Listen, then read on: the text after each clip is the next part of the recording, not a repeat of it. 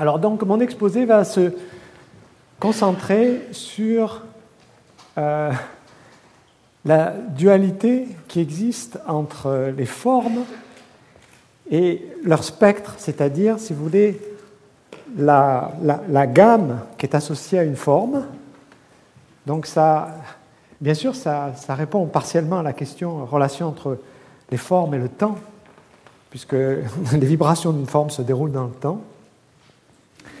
Et je commencerai mon exposé en expliquant pourquoi il est absolument fondamental de se poser la question suivante comment est-ce que on peut définir des invariants d'une forme?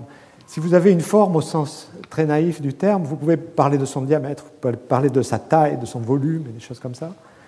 Mais euh, bien sûr, pour arriver à donner entièrement une forme, il, faudrait, il faut des invariants beaucoup plus subtils que ça. Et euh, parmi ces invariants, il y a justement les fréquences, la gamme possible produite par une forme. Donc c'est ça dont on va parler. Et ensuite, on veut non seulement savoir comment caractériser une forme, mais on veut aussi savoir comment caractériser la position d'un point par, rapport à cette forme. Et ce qu'on verra, c'est qu'en gros, si vous voulez, un point, il est caractérisé par euh, un accord des notes dans cette gamme. Donc, pour vous présenter les choses de manière un peu naïve. Donc, on parlera des vibrations des formes, entendre des formes simples. Et ensuite, par référence à un fameux article de Mark Katz dans les années 60 qui parlait de euh, est-ce qu'on peut entendre la forme d'un tambour, euh, on parlera d'un invariant additionnel qui permet de compléter le tableau, c'est-à-dire qui permet, si on le connaît, de connaître la forme. Et enfin, je terminerai, je, tiens beaucoup à cette petite addition, parce qu'en préparant mon exposé, je me suis aperçu que euh, j'avais essayé de jouer au clair de la lune sur euh, euh, la gamme qui est produite par les formes les, plus simples, comme une sphère ou des choses comme ça. Et je me suis aperçu que ça donnait un résultat qui n'était pas bon du tout. Et je me suis aperçu qu'en fait, la gamme, la vraie gamme musicale, celle qui est sensible à l'oreille, eh bien, il n'y a pas une forme simple à laquelle elle correspond, c'est-à-dire une forme dont les fréquences correspondent à la gamme musicale telle qu'on connaît. Et je me suis amusé à chercher un objet, et euh, il y a un objet euh, vraiment très intéressant qui semble répondre à la question et dont je parlerai à la fin, qui est la sphère quantique. Donc c'est ça le programme. Et alors, donc pour commencer, on va, euh, on va essayer de réfléchir de manière intrinsèque à la notion de forme ou à la notion de position par rapport à une forme, en se posant une question qui est une question très simple et qui est où sommes-nous? Vous voyez, à cette question, vous pouvez répondre on est au Collège de France, dans l'amphi Marguerite de Navarre, mais si vous voulez transmettre cette information à une autre civilisation, ben, ce sera inaudible. Donc, euh, comment est-ce que nous pouvons transmettre là où nous sommes de manière intrinsèque alors bien sûr, les hommes ont essayé, ils ont envoyé la, sonde Pioneer dans l'espace, et sur cette sonde, ils ont donné un certain nombre d'informations. Quelles sont ces informations? Bon, ils ont bien sûr montré à quoi il ressemblait, hein, donc ça c'est le, dessin qui est là. Ils ont également donné un, petit aperçu du système solaire. On voit, vous voyez, en, bas, on voit, on voit, le Soleil, on voit une première planète qui est Mercure, on voit une deuxième planète qui est Vénus, on voit la troisième dont la sonde est partie, c'est pour ça qu'ils ont mis le petit dessin, et ainsi de suite. Mais il est bien évident que pour le moment, vous avez une information qui est quasi nulle, parce qu'il va exister une infinité de systèmes planétaires qui auront à peu près la même allure, et donc en fait, vous ne saurez absolument pas où vous êtes. Alors en fait, il y a dans le dessin qu'ils ont envoyé quelque chose qui est beaucoup plus intéressant, beaucoup plus cryptique et beaucoup plus informatif, en fait, et qui est ce qui est au milieu à gauche, voyez. Et qu'est-ce que c'est? C'est les directions à partir du Soleil par rapport à, 14 pulsars et au centre de la galaxie. Et en plus, ils ont indiqué pour chacune de ces directions la fréquence correspondante. Alors on verra que ça, c'est très très très proche de la réponse qu'on va obtenir à partir de réflexions mathématiques abstraites sur le problème abstrait. Et le problème abstrait, c'est, il peut se formuler de la manière suivante. Il peut se formuler sous la forme euh, deux questions. Je m'excuse, de temps en temps, je mettrai des transparents en anglais parce que je sais qu'il y a une traduction simultanée. Et j'en profite donc pour mettre quelques transparents en anglais. Euh, la traduction en français, je vous la donne. Donc la première question, c'est peut-on trouver des invariants complets d'espace géométrique, ou si vous voulez, de forme, de manière plus générale? Et deuxièmement, peut-on spécifier de manière invariante où est un point par rapport à une forme?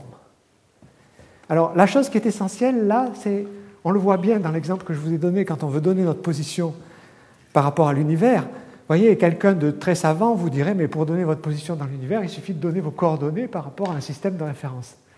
Oui, mais où est l'origine du système de référence? Il faut bien que vous disiez où elle est. Et pour faire ça, vous avez exactement le même problème qu'au problème de départ. Et ainsi de suite. Donc vous voyez, ce n'est pas du tout quelque chose de simple. Ce n'est pas du tout évident. Euh, on pourrait vous dire, oui, je connais la relativité générale, je sais qu'un point est spécifié par ses coordonnées, tout ça, mais ces réponses sont nulles et non avenues par rapport au côté invariant et intrinsèque du problème.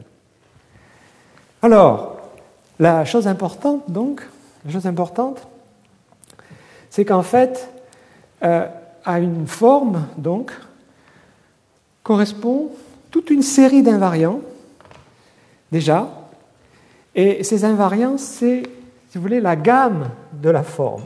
Alors c'est là qu'on va voir si, le son marche, j'espère qu'il va marcher. Donc, euh, on va faire un petit essai. Ce matin, quand je me suis réveillé, mon ordinateur avait rebooté et donc il n'y avait plus rien de marché. Et comme le programme prend très longtemps à mettre en route, j'étais vraiment effrayé. Alors, on va voir si ça marche. Ça marche. Donc, on entend le son. Alors, je vais commencer par la forme la plus élémentaire. La forme la plus élémentaire qui soit, c'est l'intervalle. Si vous voulez, c'est une corde qui va vibrer d'accord, comme une corde d'un violon. Elle va vibrer, elle va avoir un son fondamental, et puis elle va avoir les multiples de ce son comme vibration. Donc la gamme correspondante va être extrêmement simple.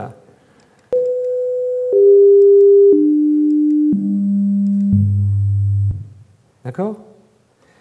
Et on va s'amuser à jouer un peu avec cette gamme, d'accord? Donc si je fais ça,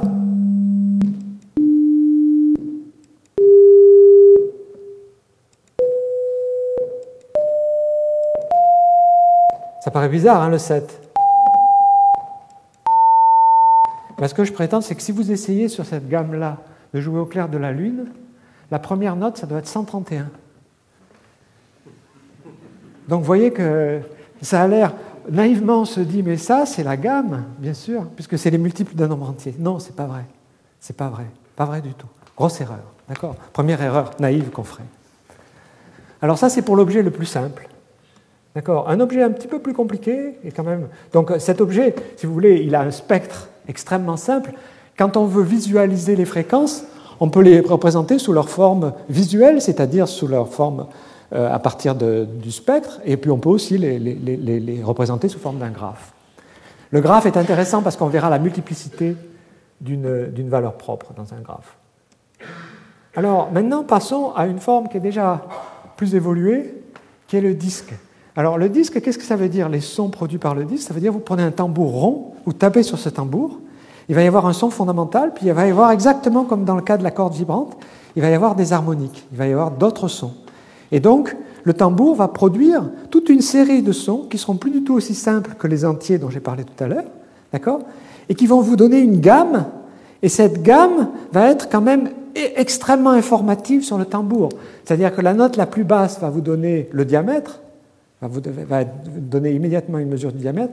Et puis, le comportement, par exemple, des notes beaucoup plus grandes va vous donner la taille du tambour, etc. etc. Alors, euh, je vous donnerai à la fin une bibliographie, hein, je veux dire, euh, euh, pour tous les mathématiciens qui ont été impliqués dans ce genre de truc. Mais, donc, je ne vais pas du tout vous dire ceci est dû à X ou ceci à Y, je vous répéterai la bibliographie à la fin. Mais écoutons un petit peu le tambour. Alors là, j'ai pas mis de son, justement. D'accord Donc, j'ai pas mis de son parce qu'il y a des sons qui sont très aigus. Regardons simplement comment ils vibrent pour le moment. D'accord? Vous voyez, j'espère?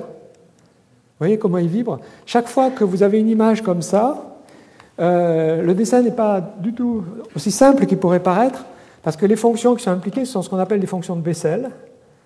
Et euh, si vous voulez, justement, lorsque on tape plus ou moins à, plus ou moins à n'importe un endroit suffisant sur le tambour, etc., on va le faire vibrer selon l'une de ces fréquences harmoniques. Alors maintenant, on va les écouter. On va les écouter. Alors, on peut les calculer. Ce sont des nombres qui ne sont pas du tout triviaux. Ce ne sont pas du tout des nombres comme les entiers. Ce sont des zéros d'une fonction qui est assez compliquée, qu'on appelle la fonction de Bessel, qui sont paramétrés par deux entiers et qu'on peut calculer. On peut les calculer avec autant de décimales qu'on veut, mais ce ne sont pas des nombres simples. Et c'est ça la gamme du disque.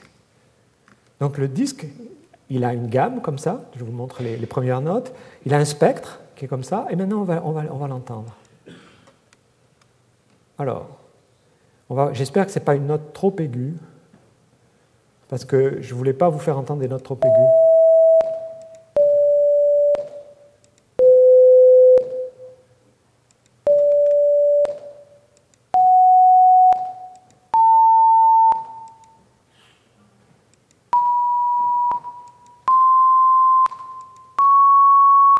Voilà, j'ai été gentil, j'ai pas mis de note trop aiguë. D'accord? Bon, ça continue, bien sûr, autant qu'on veut, etc.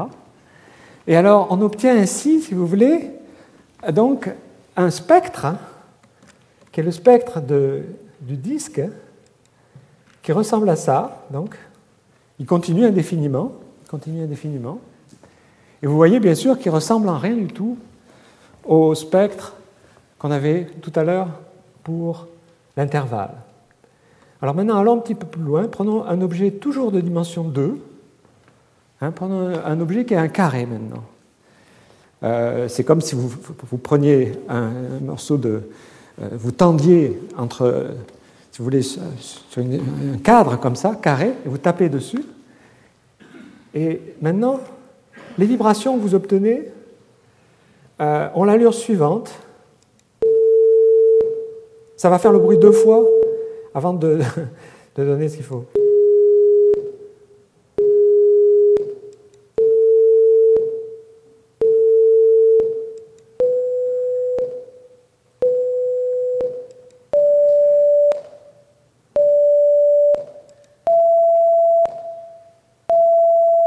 Là, on va monter un petit peu plus haut quand même.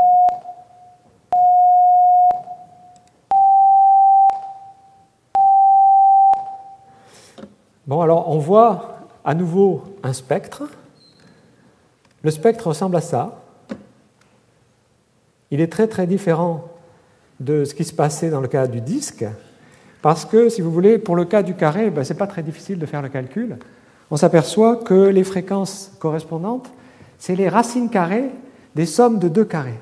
Donc c'est les nombres de la forme racine de n2 plus m2. Donc ça, c'est quelque chose qui est très simple à comprendre, qui est beaucoup plus simple à comprendre que les, les, nombres qui intervenaient pour le disque, qui sont très différents, sont très différents, mais ils ont, si vous voulez, la même, la même euh, sorte de répartition euh, à l'infini. On peut changer la couleur si on veut.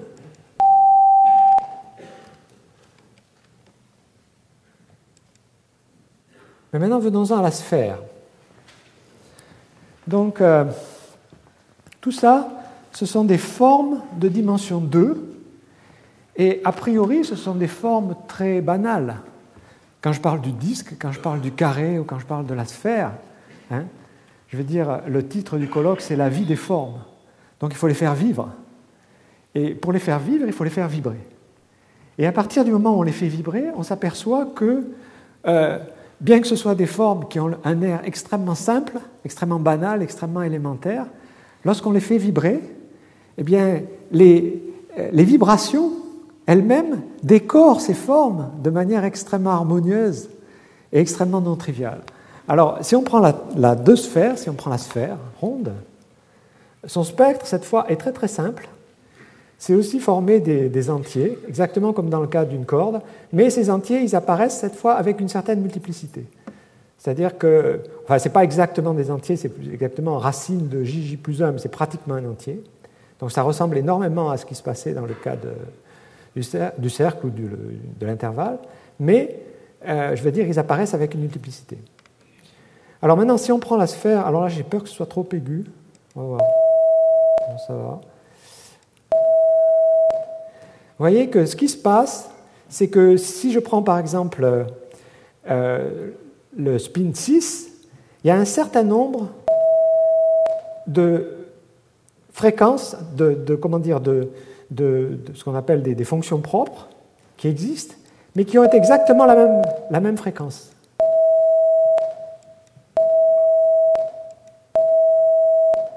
Donc les, comment dire, les formes sur la sphère sont différentes, mais le son qu'on entend est le même. Et ça, c'est ce qu'on appelle la multiplicité spectrale. C'est-à-dire que dans le spectre, ce qui va se produire, c'est qu'on va avoir la même valeur, mais elle va se produire plusieurs fois. Alors, donc ça, c'est ce qui se produit pour la sphère. La fin, je, reviendrai pour la forme musicale, ça, on verra ça plus tard. Donc maintenant, je vais, passer au déroulement normal à partir du PDF. Donc, je vais faire ça. Donc, on a ces deux questions. On a ces deux questions de définir un invariant complet d'une forme. Alors, en fait, on sait depuis euh, un article fameux de John Milnor dans les années 60 que le spectre d'une forme ne suffit pas à caractériser cette forme. C'est un merveilleux article de mathématiques, c'est un des rares articles de mathématiques qui n'a qu'une page. Et ce qu'a fait Milnor, c'est quelque chose de remarquable. Il a, il a utilisé un résultat de vite pour voir qu'il existe des tors. Ces tors sont de dimension assez grande, ils ne sont pas de dimension basse, mais il existe des tors qui sont différents géométriquement, mais qui ont exactement la même gamme, de manière identique. Et ça, ça vient d'un résultat de théorie des nombres, parce que bien sûr, la gamme associée à une forme, avec toute sa subtilité, comme on vient de le voir dans les exemples que je vous ai montrés, cette gamme a bien sûr une relation très profonde avec l'arithmétique. L'arithmétique au sens le plus naïf, c'est l'arithmétique de la première gamme de tous ces entiers. Mais en gros, à chaque forme est associée une arithmétique, et c'est l'arithmétique de la gamme qu'elle nous donne de manière naturelle, par les sons qu'elle produit. D'accord? Alors, euh, euh, donc, euh, ce qui est très, intéressant, c'est que, comme je l'expliquerai, donc l'invariant qui manquait par rapport à l'invariant spectral, c'est un invariant dont on verra qu'il est relié en fait à ce que les physiciens appellent, la matrice de Kabibo-Kobayashi-Maskawa. Et, c'est un invariant qui mesure en fait un angle entre deux algèbres et qui généralise un peu ce que faisaient les, physiciens lorsqu'ils regardent ce qui se passe avec les quarks. Et ça, j'en parlerai. Mais ne vous inquiétez pas du tout du côté technique de cette page. Donc on a vu les vibrations du disque. On a vu des exemples de vibrations du disque. On a vu les fréquences propres du disque qui, comme je vous le disais, ne sont pas si simples qu'elles n'en ont l'air. On a vu son spectre, hein, avec le début du spectre. On a vu, maintenant je mets plus de fréquences propres pour le disque. Et vous voyez que ça commence à avoir une allure. Cette courbe-là, elle commence à avoir l'allure de quoi? Elle commence à avoir l'allure d'une parabole. Et plus on va rajouter de fréquences, plus on va aller à haute fréquence, plus elle va ressembler à une parabole. Vous voyez, si vous prenez le disque où les valeurs propres sont difficiles à calculer, la gamme est difficile à calculer. Mais si vous regardez la gamme, même maintenant de très loin, c'est-à-dire vous regardez les hautes fréquences et vous mettez toutes ces fréquences ensemble, ben vous voyez que ça, ça ressemble de plus en plus à une parabole. Et il y a un fameux théorème d'Hermann-Weil qui date des années 30 et qui dit que cette parabole, une parabole a un invariant, si vous voulez, comment elle est, angulée ou pas, eh bien cet invariant donne exactement, dans le cas des surfaces, dans le cas des, formes de dimension 2, donne exactement la surface de la forme. D'accord? Donc vous voyez, on peut mesurer l'air de la forme de dimension 2 simplement en regardant cette parabole. Ça, c'est ce qu'a démontré Hermann Weil. Alors, on a vu également ce qui se passe pour le carré. Je vous avais montré les quelques vibrations du carré tout à l'heure. Le spectre du carré, donc, comme je le disais, est extrêmement simple. Ce sont les nombres qui sont les racines carrées de n2 plus m2. C'est ça, les, vibrations du carré. Qui, bien sûr, je ne veux pas vous, vous, embêter avec des formules mathématiques, mais ça, ça vient de l'équation de Helmholtz. Vient du fait qu'on regarde le Laplacien, on regarde l'équation des ondes. Donc le spectre du carré. On regarde les fréquences propres du carré, vous voyez, elles, elles ressemblent un petit peu de loin à ce qui se passait tout à l'heure pour le disque. On regarde haute fréquence. On regarde haute fréquence, ça, ça, oscille un peu. Et puis on va regarder maintenant très haute fréquence. Vous voyez, très haute fréquence, c'est incroyable. On voit vraiment une parabole. Ça se distingue à l'œil nu absolument plus d'une parabole. Et cette parabole, justement, son invariant, c'est l'air du carré. Alors on regarde la sphère aussi. Le spectre de la sphère, comme je le disais, c'est pratiquement les entiers. C'est les nombres de la forme racine carrée de JJ plus 1. Voilà. Si vous regardez les fréquences propres de la sphère, ça vous donne ça. Donc les fréquences propres de la sphère. Euh, pourquoi ça a l'air comme ça par étage Eh bien, c'est parce que justement, vous avez la même fréquence qui va se répéter un tas de fois. D'accord? Donc c'est quelque chose qui est par étage comme ça. Alors vous vous dites, mais ça, ça n'a pas l'air du tout d'une parabole. Hein, ça n'a pas trop l'air d'une parabole. Mais c'est parce que vous ne regardez pas assez les hautes fréquences. D'accord? Et si maintenant vous regardez à beaucoup plus haute fréquence, voilà. Vous voyez qu'il y a encore des petits étages, bien sûr. Hein. D'accord? Mais ça ressemble de plus en plus à une parabole. Et ça va vous donner l'air de la sphère. D'accord? Bon. Alors, qu'est-ce que ceci a à voir avec euh, le problème qu'on avait au départ, donc, qui était le problème de dire où nous sommes de manière précise? Eh bien, si on veut dire où nous sommes, il faut dire deux choses. Il faut dire dans quel univers sommes-nous et à quel point de cet univers sommes-nous. D'accord? Pour dire dans quel univers sommes-nous, en fait, ce que je prétends, c'est que ce qu'il faut donner, c'est justement les fréquences de vibration de cet univers. C'est la première chose à donner. Et comment donc euh, euh, on le fait? On le fait, si vous voulez, bon, il y a une chose très intéressante qui se produit, c'est que euh, lorsqu'on part euh, au niveau de Mark Katz et au niveau de est-ce qu'on peut entendre la forme d'un tambour, etc., on se préoccupe de l'équation des ondes et on se préoccupe de ce qu'on appelle un opérateur que les mathématiciens appellent le Laplacien, qu'ils appellent euh, Laplacien, qui s'appelle delta. Mais lorsqu'on écrit l'équation des ondes, si vous voulez, en fait, on cherche, on écrit cette équation sous la forme euh, delta d'une fonction plus k2 fois f égale 0. Ça, c'est l'équation de Helmholtz. Et lorsqu'on écrit cette équation de Helmholtz, on voit que le nombre k qui apparaît, ça va être, si vous voulez, ce qu'on appelle des valeurs propres de moins delta. Mais ce n'est pas k, en fait, c'est k2 qui est valeur propre de moins delta. Et donc, en fait, le nombre k qui apparaissait dans tous les exemples que je vous ai donnés, c'est un nombre qui est valeur propre de la racine carrée de moins delta. Alors, delta, c'est ce qu'on appelle un opérateur différentiel elliptique, et, sa racine carrée, ce n'est pas quelque chose de très joli.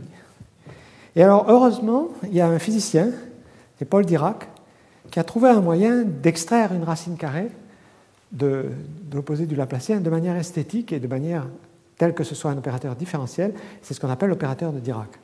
Alors, c'est ce qui fait que dans tous les exemples que je vous ai donnés, en fait, c'est beaucoup plus naturel et important de donner pour une forme géométrique, de donner non pas le spectre du Laplacien, ça ne ferait pas de différence pratiquement pour tous les exemples que je vous ai donnés, mais de donner le spectre de l'opérateur de Dirac. Donc ça, c'est une chose très importante.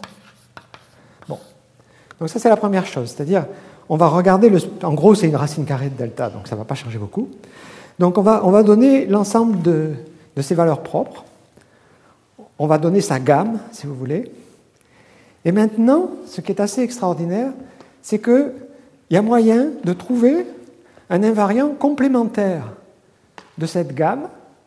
Et en gros, cet invariant complémentaire, ça va être euh, une, une prescription, on va donner les accords possibles sur cette gamme. On va donner un ensemble d'accords possibles. Mais l'origine, l'origine de cet invariant, il vient de la physique, il vient de la physique et il vient de ce qu'on appelle en physique, si vous voulez, il y a des, phénomènes assez compliqués qu'on appelle les interactions faibles. Et dans les interactions faibles, les gens se sont aperçus euh, qu'il y avait ce qu'on appelle des, courants qui permettaient de changer de flavor, c'est-à-dire de, de, famille, c'est-à-dire que par exemple pour les quarks, vous avez les quarks qu'on connaît, le up and down, qui sont les quarks principaux qui forment les neutrons, les protons, etc. Mais vous avez d'autres quarks, il y a deux autres familles de quarks eh bien, il y a des interactions en physique qui permettent de changer, qui permettent de passer d'une famille de quarks à une autre famille de quarks. C'est ce qu'on appelle flavor changing neutral quarks.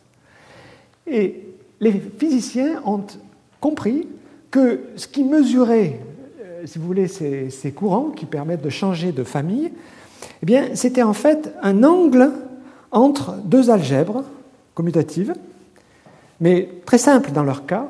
Ça a d'abord été trouvé par Kabibo, et puis ensuite par Kobayashi et Maskawa.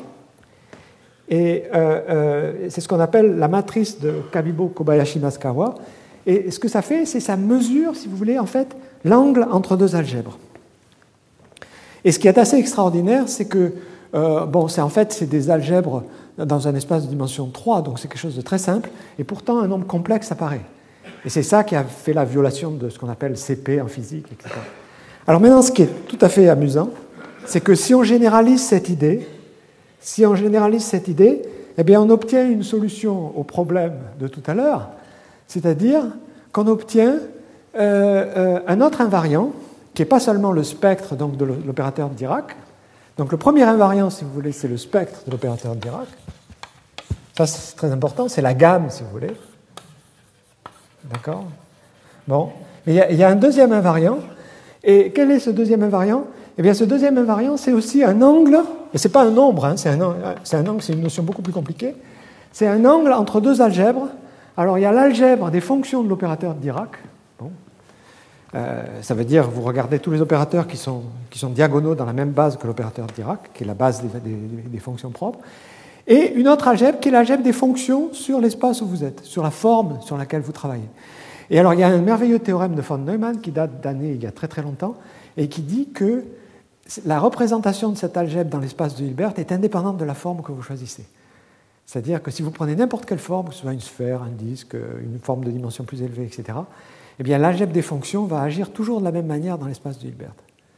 Donc la seule chose qui va manquer pour compléter le tableau, ça va être la position relative de ces deux algèbres. Et la position relative de ces deux algèbres, en fait, elle est spécifiée par une série d'accords. Bon, c'est une série continue d'accords qui sont formulés sur la gamme.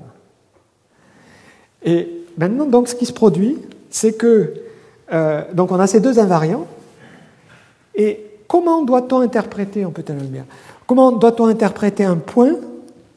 Donc un point, en fait, si on regarde de ce point de vue-là, eh bien un point, il est donné par des corrélations entre des fréquences différentes.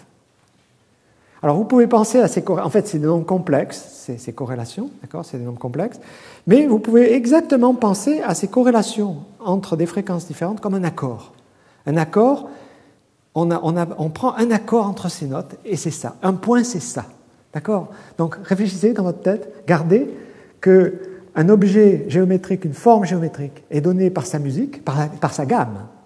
D'accord Elle est donnée par sa gamme. Et l'ensemble des points est donné par l'ensemble des accords possibles, et un point est donné par un accord. D'accord Bon, alors, donc si on continue, de ce point de vue-là, eh bien, on s'aperçoit on peut, baisser la lumière, là, c'est bon. Euh, euh, donc on s'aperçoit que euh, c'est assez étonnant de voir à quel point ce, point de vue dont je viens de parler est proche en fait de la réalité physique. Pourquoi? Parce que maintenant l'homme a évolué, peut-être par sélection naturelle, suffisamment pour pouvoir regarder l'univers. Il a un œil. Cet œil, c'est Hubble. Son œil actuel, c'est le télescope Hubble. Avec ce télescope, l'homme regarde, il regarde l'univers. Je vous conseille à tous, de tous les matins, de vous brancher sur le site de la NASA qui donne chaque matin une, image nouvelle. Donc c'est fait avec le rythme euh, du jour. Et chaque jour, vous pouvez regarder l'univers. Et vous aurez une image différente de l'univers. Et euh, ce qui est étonnant, ce qui est vraiment étonnant, c'est que l'information qui nous vient de l'univers, elle est spectrale. Et euh, non seulement cette information nous renseigne par le spectre sur la composition des étoiles très très lointaines ou des nuages intergalactiques, etc., simplement par leur spectre, mais en plus, elle nous renseigne sur leur euh, origine. Et comment elle nous renseigne sur leur origine? Parce que, par effet Doppler, plus les choses sont distantes, plus il y a ce qu'on appelle le redshift. Alors le redshift, naïvement, si vous êtes très naïf, vous pensez que le redshift, vous allez prendre le spectre et vous allez le décaler comme ça par une translation. Mais ce n'est pas vrai. Le redshift, c'est une multiplication. Ce n'est pas un décalage, c'est une multiplication. C'est-à-dire, on prend toutes les fréquences et on les multiplie par un même nombre. Et ce qui est vraiment étonnant dans le redshift, c'est que maintenant, on observe, on observe. Alors, pourquoi est-ce qu'on sait que c'est la même chose qu'on voit? Eh bien, par, le, fait que la gamme est la même, elle, se ressemble, bien sûr. Donc, vous voyez bien qu'à gauche, vous allez avoir une certaine disposition dans la gamme, elle va se retrouver à droite, mais elle ne va pas se retrouver au même endroit. Et elle va se retrouver décalée, mais pas décalée par une translation, décalée par une homothétie. C'est-à-dire on multiplie tous les nombres par quelque chose. Et ce qui est extraordinaire, c'est que c'est grâce à ce redshift qu'on peut remonter dans le temps. On, a, on mesure maintenant des redshifts qui sont de l'ordre de 10, mais en fait on s'attend à ce qu'il y ait des redshifts de l'ordre de 1000, etc., etc. Et qui correspondent bien sûr à, des temps de plus en plus reculés.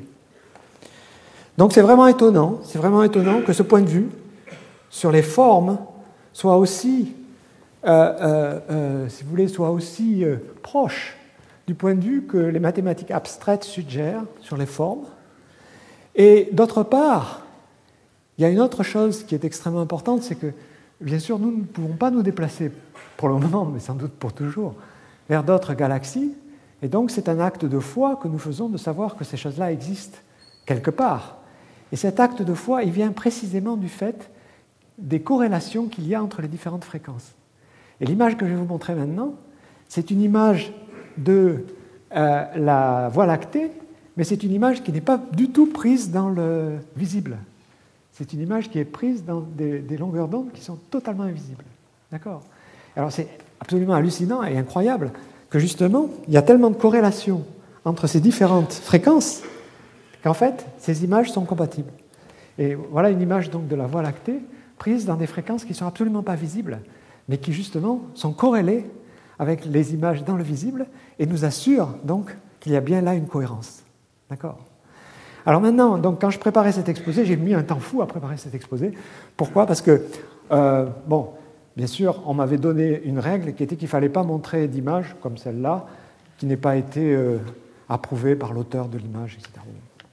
Alors je m'étais dit, bon, ça peut-être que j'y arriverai mais euh, par contre, pas pour toutes les autres images que je voulais montrer sur les sphères. Donc, je me suis collé à le faire à l'ordinateur et ça m'a pris beaucoup de temps. Et puis, à un moment donné, je, voulais me relaxer un peu et je me suis dit, oh, ben, je vais jouer au clair de la lune. Je vais jouer au clair de la lune sur la gamme, c'est bon, de, sur la gamme du, de l'objet le plus simple, c'est-à-dire la corde vibrante. J'ai essayé, c'est là que je me suis aperçu que la première note qu'il fallait que je fasse, c'était 131. Je me suis dit, il y a quelque chose de bizarre. Donc je me suis posé le problème, je me suis posé le problème de trouver une forme musicale. Alors qu'est-ce que j'entends par là? Eh bien, j'entends par là que quand vous faites de la musique, on va le voir tout de suite, quand vous faites de la musique, en fait, ce n'est pas du tout les entiers 1, 2, 3, 4, 5, etc. comme fréquences qui sont utilisées. Absolument pas. C'est les puissances de même nombre. C'est les puissances de même nombre. C'est-à-dire, on a un nombre Q, et on regarde les nombres Q puissance n. C'est ça qui compte. C'est les rapports entre fréquences qui comptent. Et la merveille qui fait que la musique du piano existe, qu'on appelle le clavecin bien tempéré, etc., c'est le fait arithmétique qui existe, que si on prend le nombre 2 à la puissance 1 douzième, si vous prenez la racine douzième de 2, c'est très très proche de la racine 19e de 3 voyez, j'ai donné ces nombres-là. Vous voyez que la racine 12e de 2, c'est 1,059, etc. La racine 19e de 3, c'est 1,059. D'où vient le 12 Le 12 vient du fait qu'il y a 12 notes lorsque vous faites la gamme chromatique. Et le 19 vient du fait que 19, euh, c'est 12 plus 7, et que la septième note dans la gamme chromatique, c'est la gamme qui vous permet de transposer. Alors qu'est-ce que ça veut dire? Ça veut dire que passer à la gamme d'au-dessus, c'est la multiplication par 2, et l'oreille est très sensible à ça, et transposer, c'est la multiplication par 3. Sauf qu'on revient à la gamme d'avant, c'est-à-dire on multiplie par 3,5. D'accord? Bon. Donc c'est ça la musique, bien connue maintenant, à laquelle l'oreille est sensible, etc. D'accord? Mais il y a une question évidente, c'est existe-t-il un objet géométrique dont la gamme nous donne la gamme qu'on utilise dans la musique? C'est une question absolument évidente. Eh bien, si vous regardez ce qui se passe, comme c'est les puissances de Q, vous apercevez que la dimension de l'espace en question est forcément égale à zéro. Pourquoi? Parce que tout à l'heure, je vous avais montré, j'arrive, hein, euh, euh, j'avais montré, j'ai encore euh, cinq minutes, hein. donc je, je, vous avais montré tout à l'heure que les objets avaient une gamme qui ressemblait à une parabole quand ils étaient de dimension 2. Quand un objet est de dimension plus grande, ça va être un truc un petit peu plus compliqué qu'une parabole. Par exemple, si en dimension 3, ça va être y égale x puissance 1 tiers. D'accord Mais ici, c'est pas du tout un truc qui, qui rond comme une parabole comme ça, c'est quelque chose qui fit tout le camp en l'air comme ça. Et ce que ça vous dit, c'est que l'objet en question doit être de dimension 0. Donc vous dites un objet de dimension 0, qu'est-ce que ça veut dire, etc. Bon. Eh bien, quand vous développez la géométrie, euh, ce que j'ai fait pendant, pendant, des années et des années, du point de vue spectral et ce qu'on appelle la géométrie non commutative, etc., eh bien, vous apercevez en fait que ces objets existent avec une petite nuance, c'est que euh, l'algèbre qui, va euh, va intervenir ne va pas nécessairement être commutative. Et la merveille des merveilles, c'est que je me suis aperçu, en préparant mon exposé, qu'il existait un objet, bien connu des mathématiciens qui font la géométrie non commutative ou des choses quantiques, qui s'appelle, et qui n'est autre, et qui marche pour, pour cette chose-là, qui vous donne la bonne gamme. Et qu'est-ce que c'est que cet objet? Ça n'est autre que ce qu'on appelle la sphère quantique S2 indice Q. Alors, cet objet, donc, il est un objet plus délicat. Bon, il a été considéré en particulier par ces trois noms. Il a un spectre, il a un spectre, et ce spectre, si vous choisissez bien le nombre Q, eh bien, il va correspondre exactement au, au, spectre musical. Alors, je reviens donc maintenant à mes expérimentations. Je termine là-dessus. Donc, je vais essayer, j'espère que ça va marcher. Alors, on va revenir à l'expérimentation. Vous voyez, donc on avait fait la sphère, et maintenant on cherche cette forme musicale qui va être de dimension 0. Bon. Alors, on va essayer de jouer au clair de la lune. Comme je suis fatigué, je vais sûrement me tromper, mais ce n'est pas grave. Alors, vous voyez,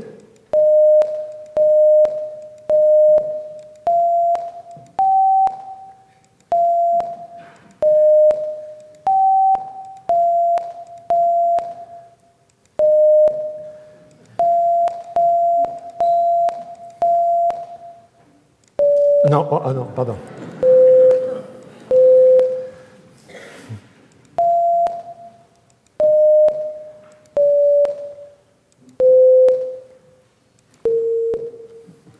Alors maintenant, ce qui est absolument extraordinaire avec cette gamme visuelle,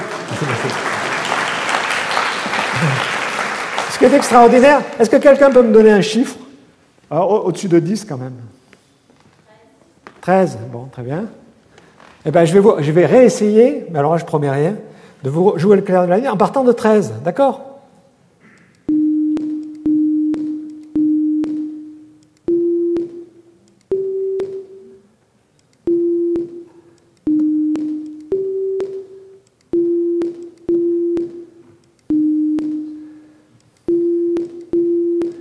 Ah, Alors, il ne faut pas que je me trompe là, sinon vous allez m'engueuler.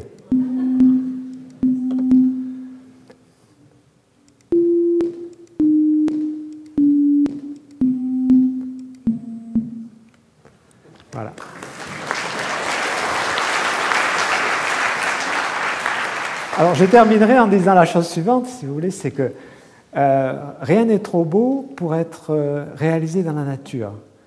Euh, il y a, récemment, le prix Nobel de chimie a été décerné pour un chimiste qui a découvert les, les quasi-cristaux qui ont une merveilleuse histoire mathématique dans la nature.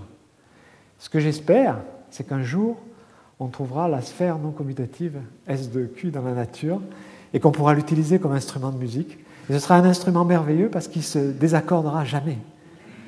D'accord Voilà.